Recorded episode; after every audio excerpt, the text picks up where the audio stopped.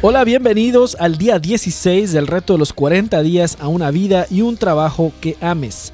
El día de ayer te reté a incorporar tus aprendizajes del pasado en el diseño y construcción de tu futuro. Y pues a lo largo de, estos, de este reto hemos visto cómo hacer un diagnóstico de cada una de las áreas de nuestra vida, cómo forjar una mentalidad ganadora. Y en los siguientes días estaremos viendo lo que se refiere a ese futuro que te sientes llamado a construir. Y para comenzar, hoy vamos a hablar de misión personal.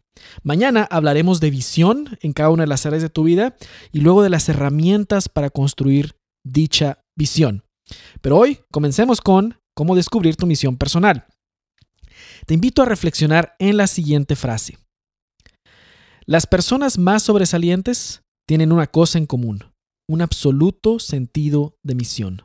Zig Ziglar. Diseñar y construir el futuro es contestar preguntas que el ser humano se ha hecho desde hace siglos. Desde el siglo V a.C., para ser más exactos.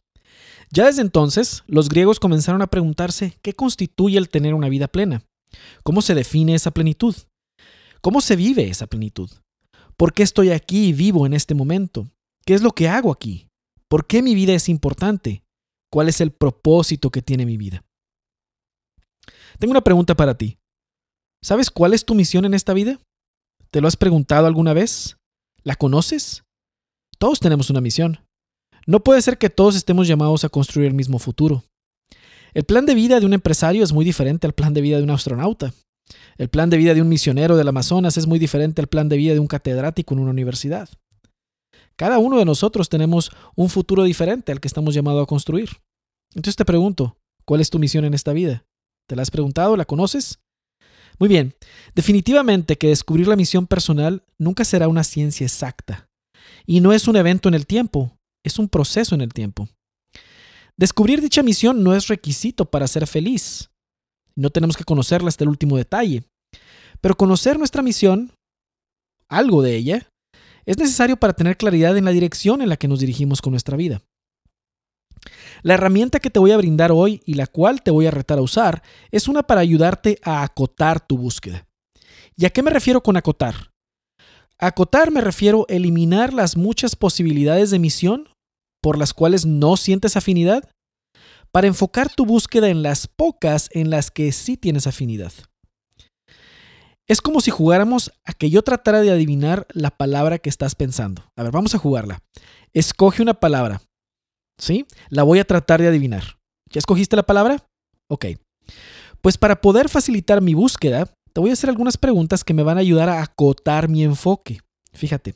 Por ejemplo, ¿la palabra que estás pensando está en la primera mitad del diccionario o en la segunda mitad del diccionario?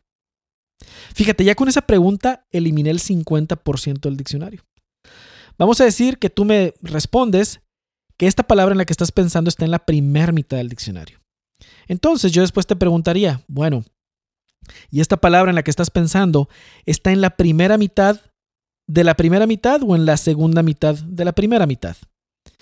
¿Ves? Y así sucesivamente te iría preguntando para luego concentrarme más a detalle en las pocas páginas en las que hay una alta probabilidad de que esté dicha palabra. Pero con este ejercicio lo que he querido es ejemplificar cómo se acota una búsqueda. Eliminas las muchas triviales y te enfocas en las pocas esenciales. Bueno, pues de una forma muy esencial se hace esto de ir descubriendo la misión personal. Y para comenzar este proceso, te voy a retar a hacer el siguiente ejercicio que te va a ayudar precisamente a acotar tu búsqueda. A continuación, te voy a brindar los campos más comunes dentro de los cuales se podría encontrar tu misión personal. Y son los siguientes. La mente. ¿Quieres que haya más conocimiento, verdad y claridad y educación por lo que hiciste en tu vida? Número 2. El cuerpo.